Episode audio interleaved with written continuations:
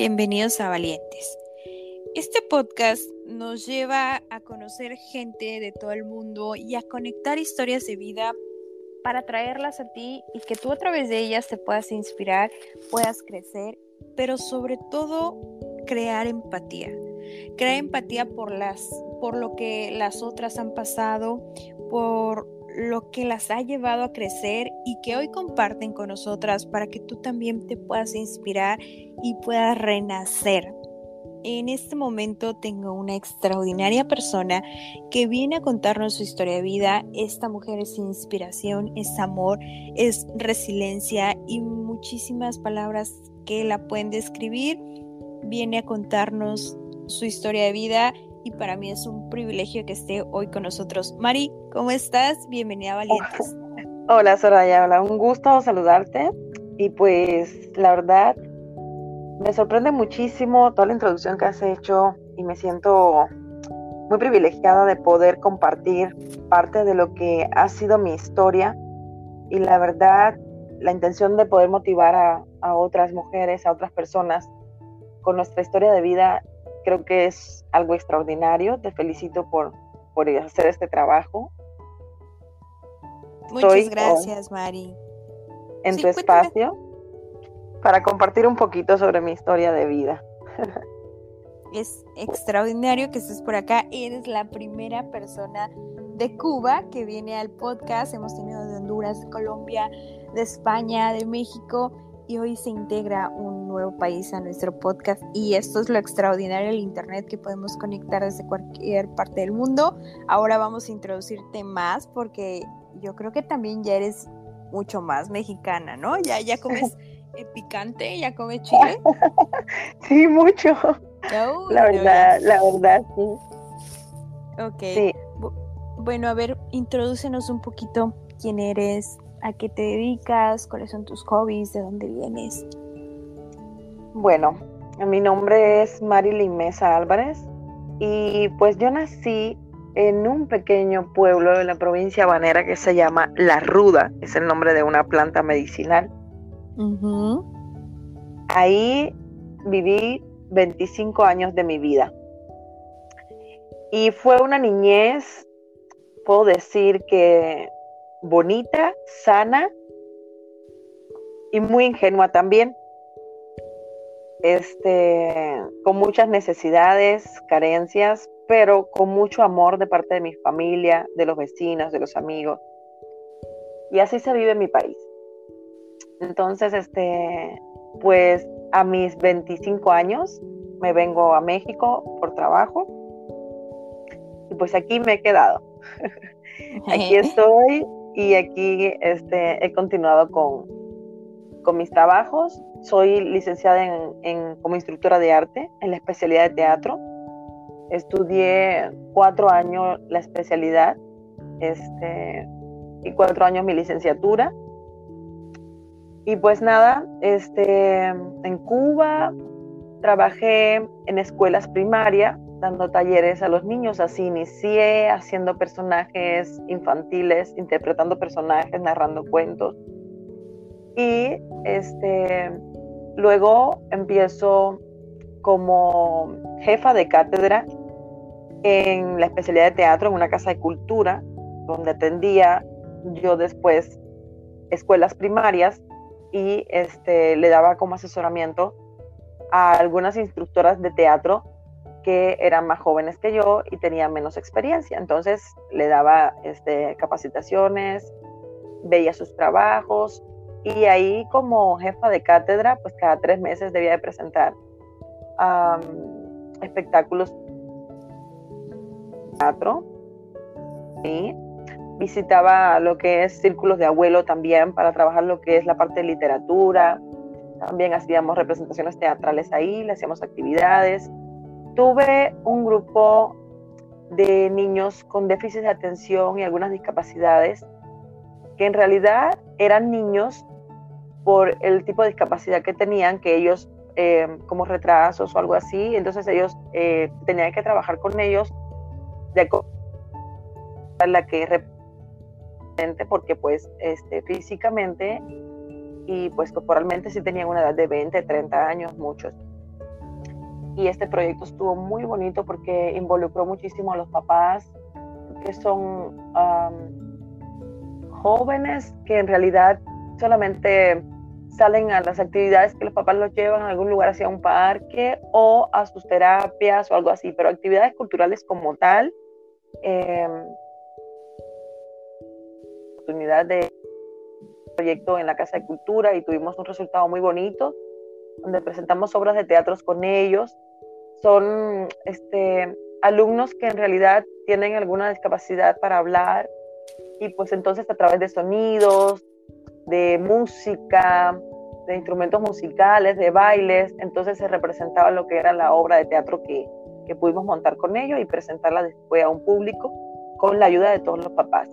Esto es una de las cosas enriquecedoras profesional, ya estoy hablando de la parte profesional, es que, he podido, que he podido hacer eh, o que me he podido llevar como crecimiento y traigo desde mi país. Ya estando ahí en la Casa de Cultura como jefa de cátedra, también me tocó atender este, unos proyectos que se hacen en Cuba en los centros penitenciarios. Es decir, que hay presos que no tienen a veces. Entonces, este, por este lado, el gobierno había abierto ahí como un programa para empezar a darle escuelas a esos presos que ya llevaban muchos años, ya son adultos, pero son pues muchos este, no saben leer ni escribir ni y así. Entonces se hacen como este programa para poder este, trabajar con ellos y también se lleva lo que es talleres artísticos. Y pues a mí me corresponde ir como jefa de cátedra en teatro y empiezo a dar talleres con estos presos también.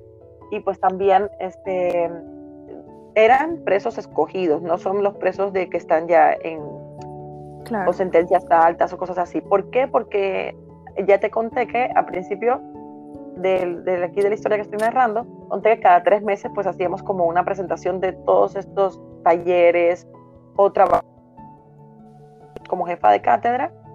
Y entonces este cuando montaba algún, alguna obra ahí con ellos, sacamos un permiso y entonces los dejaban salir, los llevaban, la, misma prisión los lleva en su carro y todo, y con los guardias y todos bien cuidaditos. Entonces los llevan a la Casa de Cultura, que ahí era donde yo presentaba los espectáculos y ahí podíamos nosotros este, representar o mostrarle al público en general lo que hacían eh, en la parte de teatro, también de baile, con unas compañeras que también iban a dar clases de baile. Y entonces ahí presentábamos los resultados con los, con los presos. ¿no? Ok, me encanta tu trayectoria, pero vamos a escarbar un poquito por qué sigues salir de Cuba y cómo te trasladas a México y cómo es que México te abre eh, estas oportunidades que, que se han venido manejando a lo largo de tu trayectoria. Bueno, Soraya, mira, no es tan fácil decir soy un, un, buen profesionista, tengo buenos resultados y pues en realidad quiero crecer profesionalmente o en mi vida y pues ya me voy a otro país. En Cuba no es así. En Cuba em, hay demasiadas limitaciones para poder salir del país. Yo me salté un poquito mi niñez, te dije, simplifiqué un poco lo que fue mi niñez en Cuba, diciéndote que pues a través de la carencia y todo, pues nunca nos faltó lo que es el amor de la familia, pero en Cuba se vive, la verdad, muchas necesidades que no las llegas a reconocer completamente hasta que no vives o conoces fuera de pequeña isla. Ahorita hay otra generación en mi país que está teniendo la oportunidad de conocerlo a través del Internet. Cuando yo me vine a México hace 10 años, no había Internet. Ah, o decir, sí había. Para los altos mandos sí había Internet, pero para el pueblo como tal no teníamos acceso a Internet. Entonces, este, yo recuerdo que cuando llegué a este país, eh, a 15 días ella iba a otro pueblo y por un correo que nos mandábamos y así. Pero bueno, la pregunta como tal de cómo llegué a este país. Este, pues yo creo muchísimo en Dios, es mi fortaleza. Dios tiene planes para la vida de nosotros los seres humanos, ¿no? Es mi, a ver, ¿cómo te digo? Es mi fortaleza, siempre la fe en Dios. Y desde muy niña siempre supe, no te puedo explicar um, con mucho detalle, pero siempre supe que iba a poder salir de mi país y que yo iba a poder realizarme profesionalmente en la parte del arte desde muy niña. Yo tengo un, bueno, hay un maestro en mi pueblo que de hecho, ahorita voy a hablar un poquito más de él en el libro que vamos a hablar, pero hay un maestro en mi pueblo que él marcó muchísimo mi vida, se llama Evelio. El maestro Evelio se encargó en trabajar conmigo desde niña, siempre poniendo pensamientos muy positivos, realzando en mí eh, lo bueno que él veía cada día y siempre me decía, vas a lograr cosas grandes, vas a cumplir tus metas, vas a lograr tus sueños. Y yo siempre desde niña supe que yo me iba a ir a la parte artística. Entonces, este, pues nada, a través de, de un amigo de mi papá, conozco a una persona que visita mi casa y pues casualmente yo no estaba ese día, pero esa persona que visita mi casa se dedicaba, es mexicano, y se dedicaba a, hacer intercambios culturales con grupos este, de bailes, de teatro entre Cuba y México. Y llega a mi casa por mediación de un amigo de mi papá, fue un día de visita. Para que te interrumpa, se nos fue, entonces voy a tener que cortar esa parte. Entonces retomamos de otra vez donde llega esta persona a tu casa. Ok. Pues nada, llega esta persona a la casa y de visita con este amigo de mi papá y entonces este ve los cuadros de, de mi titulación en la pared y empiezan a hablar sobre a qué me dedico y pues bueno, ahí sale a resaltar todo este tipo de trabajo que ya te conté anteriormente, que hacía yo con, con los grupos, diferentes grupos. Y, este, y entonces, este, platicando con mi papá, conversaron sobre conseguir un, un, contrato aquí en México de trabajo donde yo pudiera presentar o dar algunos talleres o cosas así. Pues más bien también como para, para que yo pudiera crecer también profesionalmente, ¿no? Claro. ¿Por qué? Porque te voy a decir, Soraya, ya te conté todo lo que hacía uh, en Cuba como profesionista, ¿verdad? De esto te cuento que para poderme trasladar de un lugar a otro eran kilómetros y kilómetros. Muchas veces era caminando, otras veces cuando había dinero para pagar un transporte caballo donde se montaba para poderme llegar, para poder llegar hasta, hasta la parte de, del centro penitenciario donde trabajaba era bastante retirado. Y pues bueno, sorprendentemente, quizás para los mexicanos o para el mundo exterior, lo que yo ganaba como licenciada y haciendo todo este trabajo, trabajando más de ocho horas, porque pues me tenía que levantar mucho más temprano para poder llegar a tomar mi camión y poder llegar a tiempo a mi trabajo, luego todo esto. Y pues sorprendentemente quizás te puedo decir que mi salario mensual era de 12 dólares. ¡Wow! ¿12 dólares? Sí, así es. Ese es el salario mensual como profesionista ya. Este. sabía que te ibas a sorprender. Sí, de verdad, porque yo creo que, o sea, no sé realmente cómo funciona el sistema económico, pero 12 dólares, inclusive en México son como 100 pesos, 200 pesos. Bueno, te estoy hablando de hace 10 años atrás. No ha cambiado mucho. Ahorita aumentaron la cifra de pago, pero aumentaron todos los precios. Es decir, que sigue igual toda la parte económica. Claro, pero aún así, hace 10 años, eso creo que no te alcanzaba para nada. No, para nada. ¿Cómo hacías? No, para nada. Pues, pues precisamente es una de las cosas que, que vive la juventud en Cuba y bueno, digo juventud porque ya hay varias generaciones que pues como que se han acomodado, o muchos la verdad, les, se han resignado ya a ver de qué manera. Ah, por eso dicen de que el cubano es muy... ¿Quién ahí, un proyecto ahí de vida. escucho. A ver, es que se nos va el internet. Entonces, vamos a tratar de terminar la entrevista y si no, vamos a tener que reprogramar. ¿Ok? Ok. Ok, entonces estábamos en los 12 dólares que yo decía, bueno, pues que eso no te alcanza para nada. Así es. Y esto es parte también de, de la frustración que viven muchos cubanos, de que pues el salario en realidad no alcanza. Y pues imagínate hoy en día los jóvenes que quieren estudiar una carrera, aún les va a llevar mucho, pero ah, no van a tener un sueldo digno o algo que los ayude a ellos a sentirse completamente este, realizados. Entonces, estos son una de las, de las cosas que nos suceden o de las, este, lo que nos motiva a poder salir de Cuba. El buscar un mejor futuro, aún sabiendo que es una sola vida la que tenemos. Claro, completamente de acuerdo. Así es. Se da la oportunidad de venir por un contrato de trabajo. Dios bendito, le doy la gracia y toda la gloria a Él porque la verdad te puedo decir que muchas, muchas, muchas personas de mi edad lo han soñado. Muchos han perdido la vida en el mar buscando esa libertad. Am, ha sido muy difícil, la verdad, para, para los cubanos. Y bueno, nada, me vengo a este país y este país me mucho amor y, y la verdad he conocido personas maravillosas. Me dan la oportunidad de entrar a trabajar en la Universidad Autónoma del Carmen.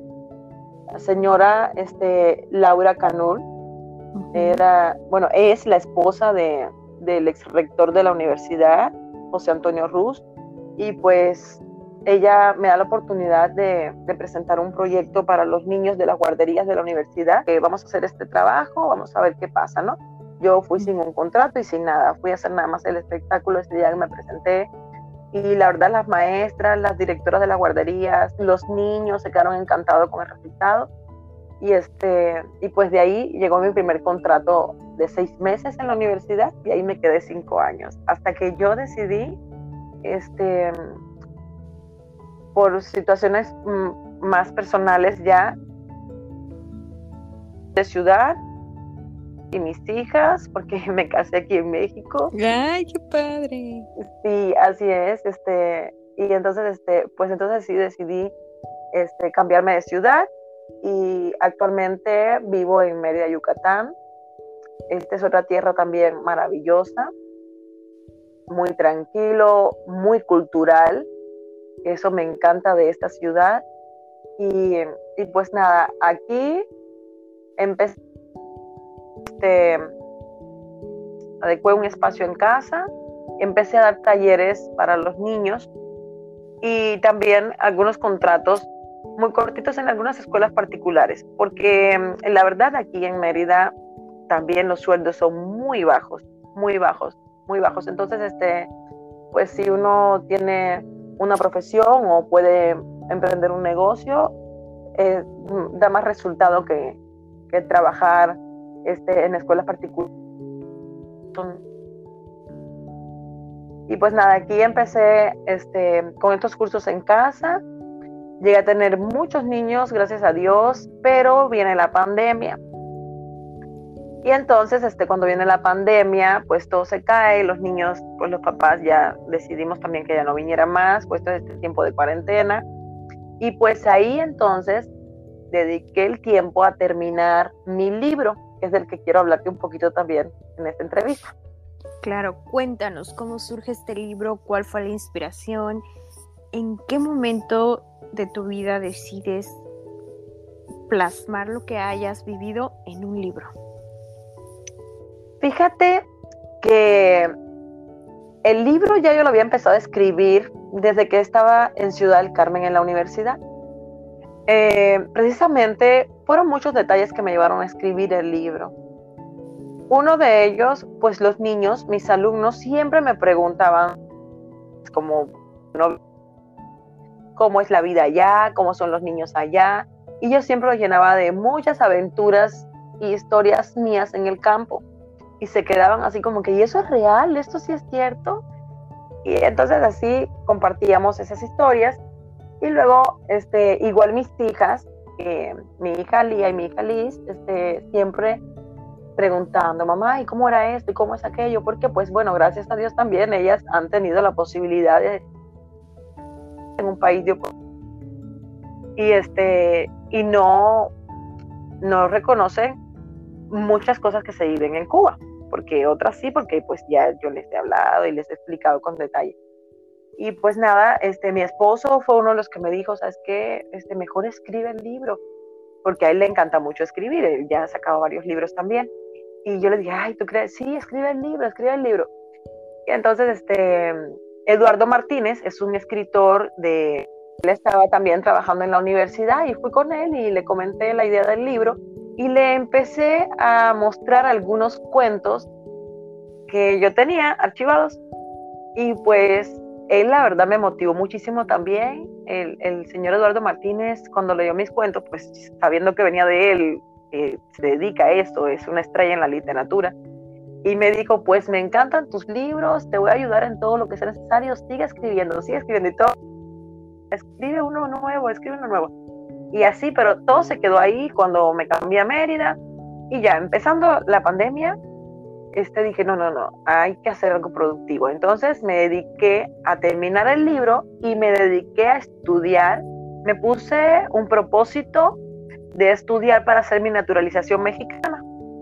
Porque pues eso también... Eh, Era importante, sí, claro. Claro, claro. Y pues bueno, pues en este momento este, se me estaba dando el tiempo porque en otras ocasiones, la verdad, este, como tenía mucho trabajo, no lo veía como que, ay, para poder estudiar necesito tiempo, pues no lo voy a terminar. Igual lo mismo pasó con el libro. Y bueno, entonces cuando empieza lo de la pandemia, no lo tomé como que pues todo es malo, sino que bueno, me estoy dando ahorita un tiempo para crecimiento también, pero como un tiempo muy mío. Entonces me dediqué a terminar el libro este, y me dediqué a estudiar todo sobre la historia de México.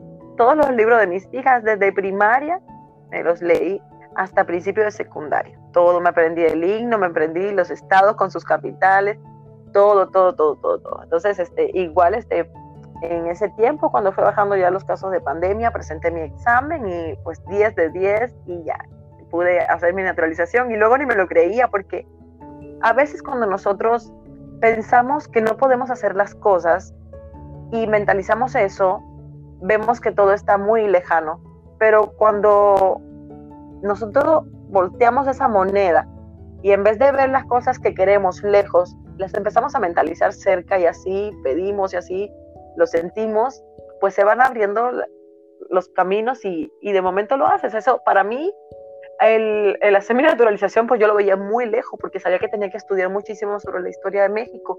Y la verdad, este, pues yo creía que no iba a poder porque pues la historia de México es inmensamente enriquecedora y, y la verdad yo no, no le veo fin porque siempre que empiezo a estudiar algo sobre la historia de México, pues siempre venía un detalle más por aquí, una fecha más por acá, y así. Entonces, esto que hay que estudiar es, este, la verdad, todo, todo, absolutamente todo, porque vas a un examen donde no sabes qué te van a preguntar. Te preguntan de cultura, te preguntan este, de la historia, te preguntan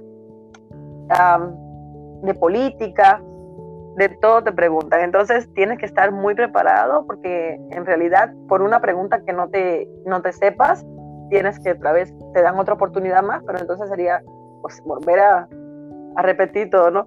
Y pues bueno, pues gracias a Dios yo me esforcé muchísimo en ese tiempo, creo que no, no fue tiempo de, de, frustración, de miedo, sino más bien de crecimiento.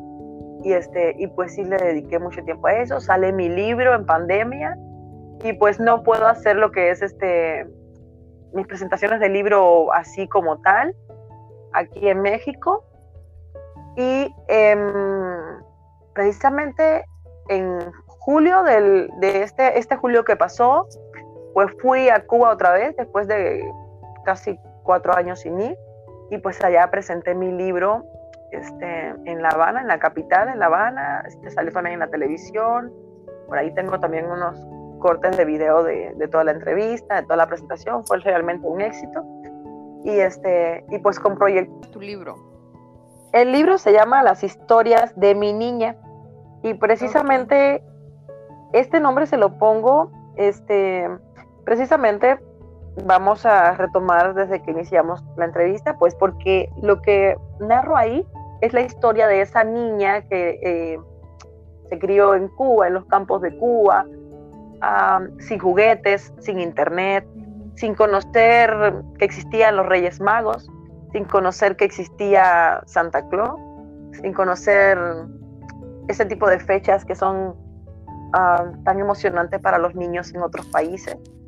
Entonces, este, en, este libro muestro una realidad de, de mucha hermandad, de muchos vecinos, entre, entre amigos, entre familia, pero también muestro otra realidad de mucha carencia, de mucha necesidad, de cómo este, a muy corta edad Mm, yo, yo, yo pude ver cómo mi papá específicamente trabajaba en el campo horas y horas y horas y le pagaban 20 pesos cubanos, que no es ni un dólar, bajo el sol. Sí, es muy fuerte. ¿Sabes qué? No está dentro de esta situación, no lo ves tanto. Luego que me vengo a este país y veo tantas cosas, digo, de cuántas cosas me privó el sistema de mi país. De cuántas cosas, de cuántas fechas, de cuántas... Que te perdiste. Oye, perdón que te interrumpa. ¿Cómo te sentiste después de regresar con un libro de decir, esta soy yo, esto fue lo que viví, esto fue lo que pasé, pero he aquí, ¿no? Lo estoy presentando en mi casa, y me siento orgullosa de, a pesar de que mi proceso fue difícil, estoy aquí mostrando lo que soy y, cómo llega esta historia de superación. Así, bueno, la verdad, este, desde que sale el libro aquí en México, que gracias a, las redes sociales y al internet que ya pueden tener acceso a mi país, este, desde que sale el libro, fue, fue muy interesante para mí porque uh, pues la gente de mi pueblo, la gente de mi país, la gente que me conoce, mis compañeros, toda esta gente, pues la verdad me arropó muchísimo. Todo el mundo, yo quiero ese libro, trae el libro. Y la verdad cuando fui a Cuba te puedo decir que mi maleta era libros y libros y libros, la maleta de mis hijas, la maleta de mi esposo. En todos lados llevábamos libros para que no nos quedara nadie sin regalarle un libro, por lo menos en mi pueblo, porque pues hay muchas personas que me vieron crecer ahí, este, me vieron correr por esas calles sin zapatos y pues también me, vieron este, en mi etapa de crecimiento. Fíjate, Soraya, que una de las cosas que cuento en el libro es que desde muy niña a mí me gustó mucho ser independiente económicamente. Creo que eso también se lo debo mucho a mi madre, Juana María, y a mi abuelo, que Diosito lo tenga en un buen lugar, a mi abuelo Juan, este, mi abuelo que cariñosamente le decíamos papi, mi abuelo fue un eterno vendedor de todo lo que fuera este, lícito, ¿no? Todo lo que él podía vender. y la verdad, de niña me llevaba a los campos y recogíamos limones, este, guayabas, mangos. Y él se iba a la capital muy tempranito en la madrugada y lo vendía en La Habana. Entonces, este, a veces cuando no lo podía vender, lo cambiaba por un poco de azúcar, por un jabón. Y entonces con eso regresaba y, lo compartía, ¿no? Con la familia. Y me acuerdo que pues yo de niña me iba a esas aventuras con mi abuelito al campo. Y, y, pues nada, él era quien me traía los forros para mis libretas de la escuela, precisamente con eso, ¿no? Y me acuerdo que de niña, este, en mi pueblo, mucha gente me decía la mero mero, porque de merolica, porque yo desde muy chiquita vendía también de todo. Entonces, este, y eso creo que que me ayudó a saber de que en la vida uno no puede ponerse límites. Cuando llegué aquí, este, inmediatamente siempre pensé en, en la parte mía profesional, trabajar como, como instructora de arte, pero también he pensado siempre muchísimo en tener otro tipo de negocio a mí me gustan muchísimo las artesanías y pues también he aprovechado este, para tomar algunos cursos de la resina epoxi. No sé si, si sabes y conoces sobre la resina epoxi porque está muy de moda ahorita en... Este... Creo que he visto como algunos llaveritos. eh, eh creo que también fotos y pero creo que estoy más familiarizada con los llaveritos que son de letras o, o con nombres eh, mm, muy padres. Así es, pues se hace de todo. Se hacen ceniceros, juegos de dominó, recuerdos, cuadros. Vasos, ¿verdad? También. Sí, de todo, de todo se puede hacer. Personalizar muchas este, em, vasos, tazas, todo eso se puede hacer también. Y pues bueno, yo creo que en la vida no podemos tener límites para alcanzar los sueños que queremos. Es soñarlos. Yo, ya te digo, me aferro muchísimo a mi fe en Dios y yo siempre le oro mucho a Dios y le pido por, por mis deseos, por los sueños que tengo, que se cumplan, si es su voluntad de Él, claro.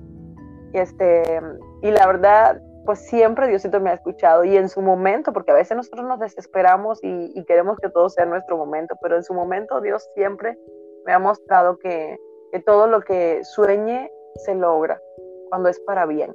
Y pues nada, así surgió lo de, lo de este libro que es como, como mi hijo varón, que no, no había tenido, no tuve hijo varón, entonces este libro lo, lo arropo, lo papacho así. Y ya te digo, este, en mi pueblo, esta vez que fui, todos los que pude, les pude dar su libro, muchos, este, en el tiempo que estuve, fueron, ya se leyeron el libro rapidísimo, porque además es un libro muy digerible, porque tiene, son cuentos, algunos un poco más largos, otros más cortos, son 20 cuentos. Y este, y la verdad este pues causó mucha sensación en, el, en, mi pueblo y a las personas también que se lo dimos en, en la capital y todo porque pues sí habla de una realidad uh, en realidad una realidad no tan cruda pero pero desde el amor y toda esta parte que te estoy diciendo eh, sí se ve no sí se ve la necesidad de de, de la niñez de de la carencia, las situaciones en la familia. Hubo un tiempo en el que, pues, literalmente fuimos, mi familia fue de los bendecidos donde podíamos desayunar, almorzar y comer leche. Porque mi papá trabajaba en, un tractor también en un campo y pues algunos campesinos que tenían vacas les regalaban un litro de leche y con eso nosotros desayunábamos, almorzábamos y comíamos pero habían personas en una época muy dura, más, pues dura como está ahorita, porque ahorita está tan dura como antes, este, en la que no, la comida estaba demasiado cara y, no todas las familias podían tener un plato de comida. Y actualmente está así, ¿eh? ya para que no te asustes. Actualmente en mi país está pasando una crisis horrible, donde literalmente muchas familias no tienen que comer. Y este, y pues ya te podrás imaginar, pues en la parte de la carencia en, los hogares. No es como aquí que tú dices, pues me voy a comprar un, juego de sabana nuevo, un colchón nuevo. No, yo recuerdo que yo, yo dormí mucho tiempo en un colchón que era de la bisabuela de mi mamá. Imagínate. ¡Qué increíble! Y reparado y era ya pura, ya no sé ni qué cosa tenía. Entonces, sí, es, es, es la necesidad, la verdad. Y pues sí te digo que, que me siento muy realizada, muy realizada, muy feliz de, cómo me arropó México, de cómo he podido lograr este, muchas metas, muchos sueños. Una de las cosas más bonitas que también viví, una experiencia muy bonita de vida, es que estando trabajando en la universidad, se hizo un evento internacional donde participaron 16 países. Fue la onceava reunión del Consejo Mundial a José Martí y la sede fue en Ciudad del Carmen y pues bueno, el rector en aquella época me dio la oportunidad de, de, tener, de, tener yo la responsabilidad de presentar con mi grupo de teatro infantil lo que fue hacer toda la apertura cultural para dar la bienvenida a los países que iban a participar y, incluso estuvieron gobernadores y todo y la verdad fue un espectáculo maravilloso que marcó nuestras vidas, tanto la de los alumnos, los papás, los abuelitos y la mía como maestra. Y, este, y luego ese mismo espectáculo lo presentamos, el director de cultura ese día que estaba ahí lo vio, el de Campeche, este, nos puso transporte, fuimos dos veces a participar en festivales de teatro. Tuvimos, la verdad, muy buenos resultados. Este, hicimos una compañía de teatro infantil también con las maestras de las guarderías. Y la verdad, tuve muy buenos resultados en la universidad. Muy buenos resultados. Qué mujer tan tenaz y tan increíble eres. Mi admiración para ti, todo mi respeto. La verdad es que el platicar contigo nos abre un poco más la mente y también pues nos acercas a esta realidad que está sucediendo en tu país, que es dura, es una realidad muy fuerte, pero en el contexto del que tú saliste, transformaste esta situación de caos, transformaste esta situación difícil y la convertiste quizá en una ventaja para ir por tus sueños y todo aquello que, hoy estás cumpliendo. Me encantaría que tú le dejaras un mensaje a las chicas que hoy te van a escuchar, ya casi para terminar. ¿Qué, qué consejo de vida les darías a estas chicas que quizá en este momento no la estén pasando tan bien? Pues fíjate, voy a dar un consejo que a mí me ha servido muchísimo porque en la vida todo es temporal, todo pasa, como el frío, el calor, la lluvia, todo pasa. Entonces, este, les voy a dar como consejo, primero que nada, que se aferren mucho a Dios, al amor de Dios, a la fe en Dios. La verdad, Dios es maravilloso. Y hace Dios, la verdad, hace cosas increíbles que a veces ni imaginamos y nos sorprende. Cuando menos lo imaginamos, salimos de, de ese hueco que creemos que no podemos salir. Pero Dios, la verdad, puede obrar de maneras increíbles, de manera maravillosa. Él se lleva siempre nuestras cargas, nuestras preocupaciones cuando nosotros decidimos pedirle en oración a Él para que se lleve nuestras cargas. Le digo porque pues también yo me he sentido muy cargada. Yo, yo me he sentido también este, por momentos frustrada, cargada. he sentido que no voy a salir quizás de una situación muy difícil. Y como experiencia muy personal, la verdad, en los momentos más difíciles que he vivido en mi vida, uno de ellos fue este, un infarto que sufrió mi esposo y estábamos él y yo solitos.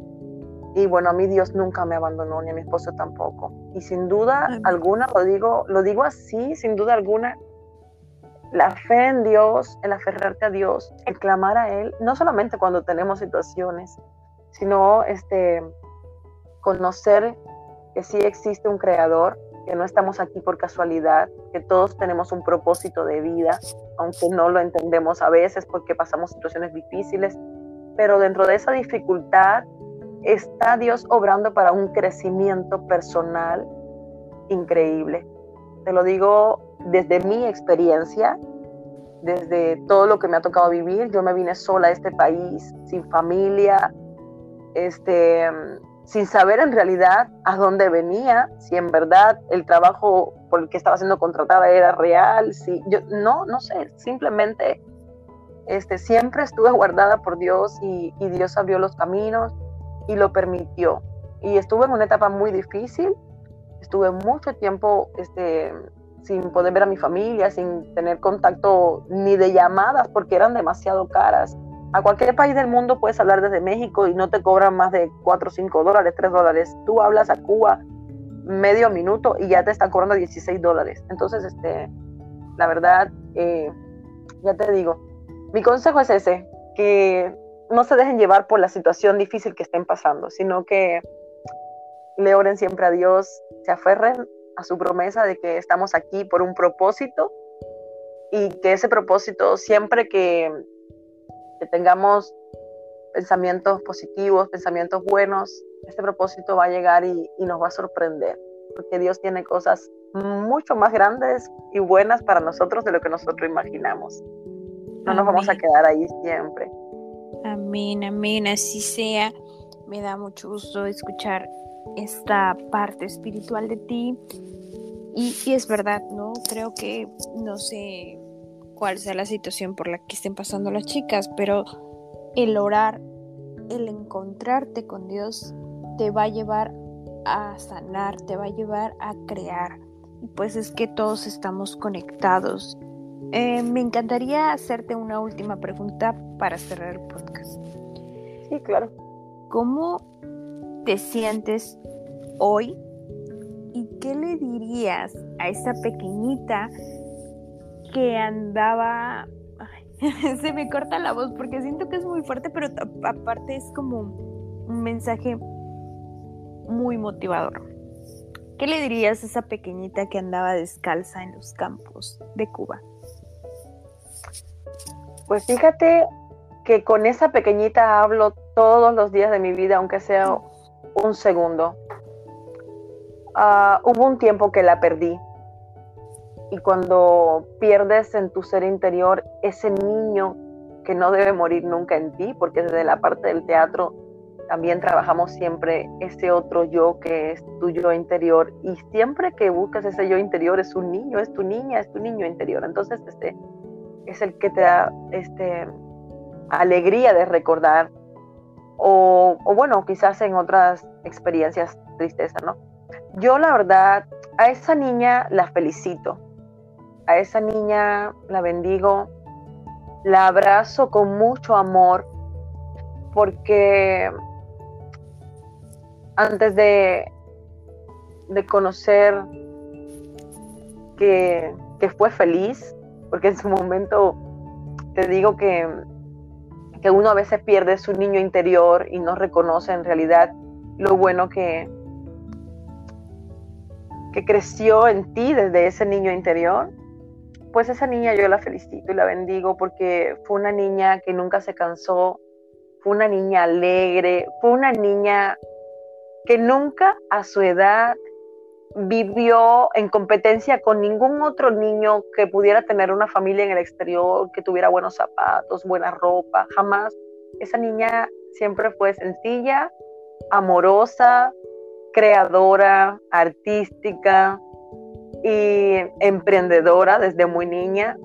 Y yo la amo porque gracias a, Dios que dio ese espíritu en esa niña para que creciera la Marilyn que ahora soy. Y la Marilyn que ahora le entrego a mis hijas, a mi esposo, a mis padres, a mis hermanas, a mi familia y a mis amigas, a las personas que me rodean.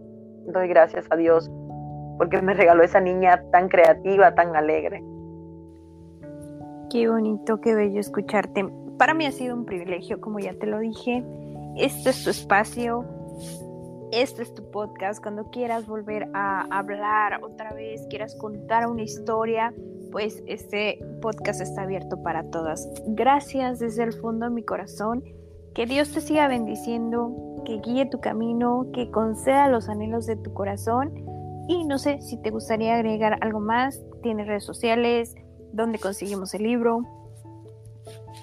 Pues fíjate que el libro este, sería contactar por mi número de teléfono y pues las personas que lo han comprado en Estados Unidos, en, en Querétaro, en Guadalajara, en diferentes ciudades de aquí también, pues yo lo he mandado por vía correo, directamente yo.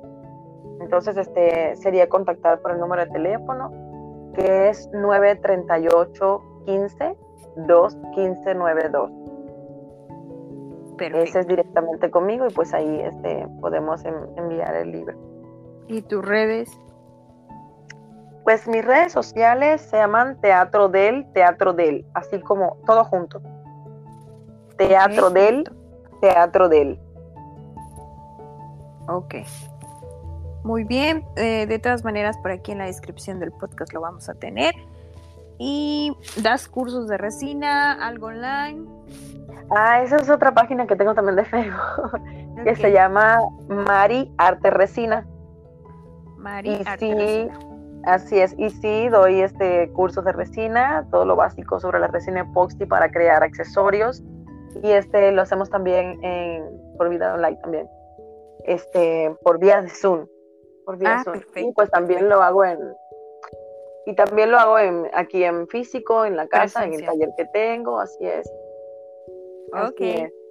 Me ha encantado tenerte por acá. Que pases excelente noche y gracias por estar hoy en Valientes. Bye bye. A ti, a ti, Soraya, a ti, gracias.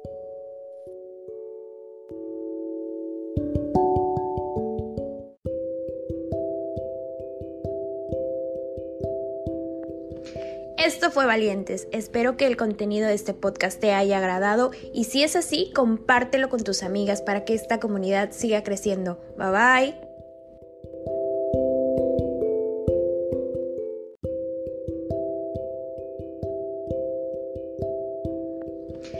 Esto fue Valientes. Espero que el contenido de este podcast te haya agradado y si es así, compártelo con tus amigas para que esta comunidad siga creciendo. Bye bye.